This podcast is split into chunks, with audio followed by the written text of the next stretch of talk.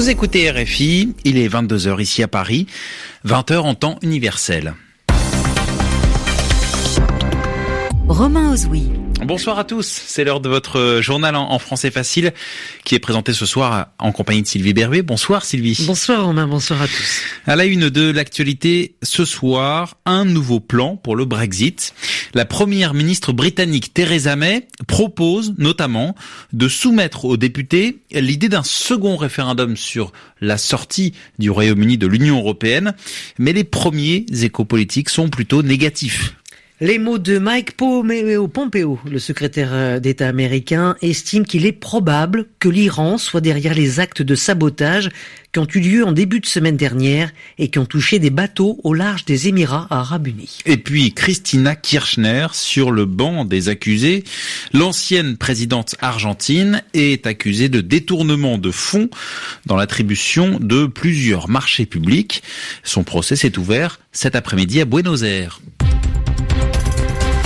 Les journaux. Le journal. En français facile. En français facile. Encore un rebondissement dans le dossier du Brexit. Oui, l'accord sur la sortie du Royaume-Uni de l'Union européenne a été à deux reprises hein, rejeté par les députés britanniques. Theresa May, donc la première ministre, tente un troisième accord. Lors d'un discours aujourd'hui à Westminster, elle a en effet dit qu'elle était prête à faire des compromis, c'est-à-dire qu'elle était prête à, à accepter certains points que jusque-là elle refusait, et c'est le cas de la possibilité d'organiser un second référendum. Les députés devront donc dire s'ils sont pour ou contre cette idée. C'est la proposition principale. Il y a une autre proposition. Quelle est-elle? Et surtout, quels sont les premiers réaction politique. Correspondance à Londres, Muriel Delcroix. Theresa May affirme avoir fait deux concessions majeures dans ce qu'elle qualifie de nouvel accord de Brexit. D'abord le maintien du Royaume-Uni dans une union douanière temporaire avec l'Union européenne et surtout la possibilité pour les députés de voter sur un second référendum, mais si et seulement s'ils approuvent le projet de loi. Le problème, c'est que ces compromis apparaissent insuffisants et arrivent surtout trop tard. Avant même qu'elle termine son discours, de nombreuses réactions extrêmement négatives pleuvaient d'ailleurs déjà sur les réseaux sociaux, à la fois de la part de députés conservateurs qui, maintenant que Theresa May propose un référendum de confirmation, disent ne plus pouvoir soutenir un accord qui trahirait la promesse faite après 2016 de mener à bien le Brexit. Pour les conservateurs brexiteurs durs, cette offre est même pire qu'avant. Ils promettent de voter à nouveau contre. Même chose pour le Labour, dont le dirigeant Jeremy Corbyn a estimé que cette proposition n'était que du réchauffé. Enfin, les libéraux démocrates, fervents partisans d'un second référendum, ont fustigé une annonce qui porte à confusion puisque ce sont les députés qui voteraient sur ce référendum alors qu'il n'existe pas de majorité au Parlement à ce sujet. Et l'IDEM appelle plutôt les électeurs à voter jeudi lors des élections européennes pour les partis pro-européens. Muriel Delcroix, Londres, RFI. Et le projet de loi sera présenté aux députés britanniques au début du mois de juin. En Ukraine, il y aura des élections législatives anticipées le 21 juillet. Oui, des élections anticipées, ce sont des élections qui auront lieu avant la date prévue. Et c'est le chef de l'État qui peut prendre ce type de décision. Aujourd'hui donc, Volodymyr Zelensky, qui est le nouveau président en Ukraine, a publié un décret qui annonce l'organisation de législatives anticipées, donc le 21 juillet prochain. Voilà ce qui est écrit dans ce décret. L'objectif est de mettre un terme au pouvoir d'un Parlement qui est hostile au nouveau chef de l'État. Le bras de fer euh, romain se poursuit entre les États-Unis et l'Iran. Oui, ces derniers jours, la tension a été très forte. Et aujourd'hui, le chef de la diplomatie américaine, Mike Pompeo, a évoqué les actes de sabotage qui ont eu lieu en, début de semaine dernière dans le Golfe. Des bateaux ont, été touchés. Et il a parlé, Mike Pompeo, de la responsabilité de l'Iran. Alors c'est une première hein, de la part d'un membre de l'administration Trump. Le détail, Vincent Souriau. Nous ne sommes pas parvenus à une conclusion définitive, dit Mike Pompeo, mais à la lumière de tous les conflits régionaux de la dernière décennie et de la forme de ces attaques, il semble assez probable que l'Iran soit derrière ces actes de sabotage. Voilà les mots exacts du chef de la diplomatie américaine après les incidents survenus dans le golfe Persique. Ils ont eu lieu au large des Émirats arabes unis. Quatre navires, dont deux tankers saoudiens, victimes de malveillance délibérée. Ces actes n'ont pas été revendiqués jusqu'ici personne ne s'était risqué à désigner un coupable, Mike Pompeo vient donc de franchir le pas. On attend désormais que les États-Unis justifient ces allégations avec des éléments tangibles. Le patron de la diplomatie, le patron de l'état-major et le ministre américain de la Défense sont attendus à Washington aujourd'hui pour une audition à huis clos devant le Congrès où ils présenteront aux parlementaires américains les premières conclusions des agences de renseignement. Vincent Souriau. En Argentine, le premier procès de Christina Kirchner s'est ouvert aujourd'hui. Oui, alors on parle de premier procès car l'ancienne présidente est poursuivie dans une dizaine d'affaires de corruption au total et donc à l'avenir, elle devrait être à plusieurs reprises confrontée à la justice. Depuis ce mardi, il est question de soupçons de détournement de plusieurs millions de dollars dans l'attribution de marchés publics en, en Patagonie. Euh, on revient sur l'ouverture de l'audience aujourd'hui avec notre correspondant à Buenos Aires, Jean-Louis Buchet.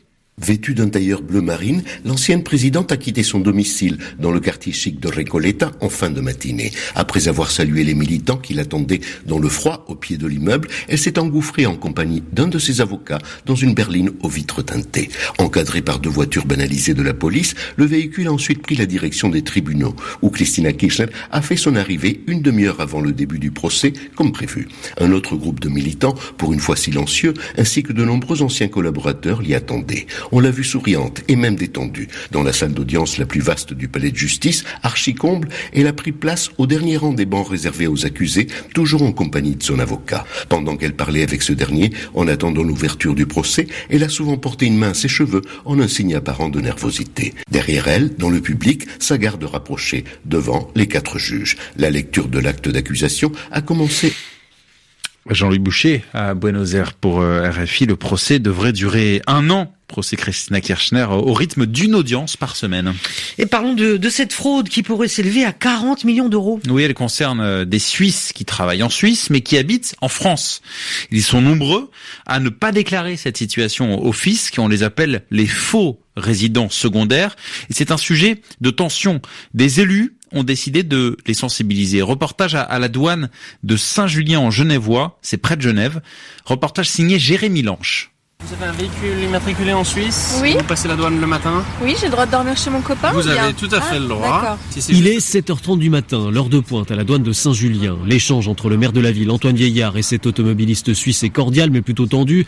On sent que le sujet des faux résidents secondaires est un peu sensible. C'est des jours où euh, il y a beaucoup de gens qui ont dormi chez leur copine ou chez leurs copains. Il y a beaucoup de gens qui ont une voiture de remplacement, qui ont eu un accident la veille. Donc les gens sont pas très à l'aise sur le sujet.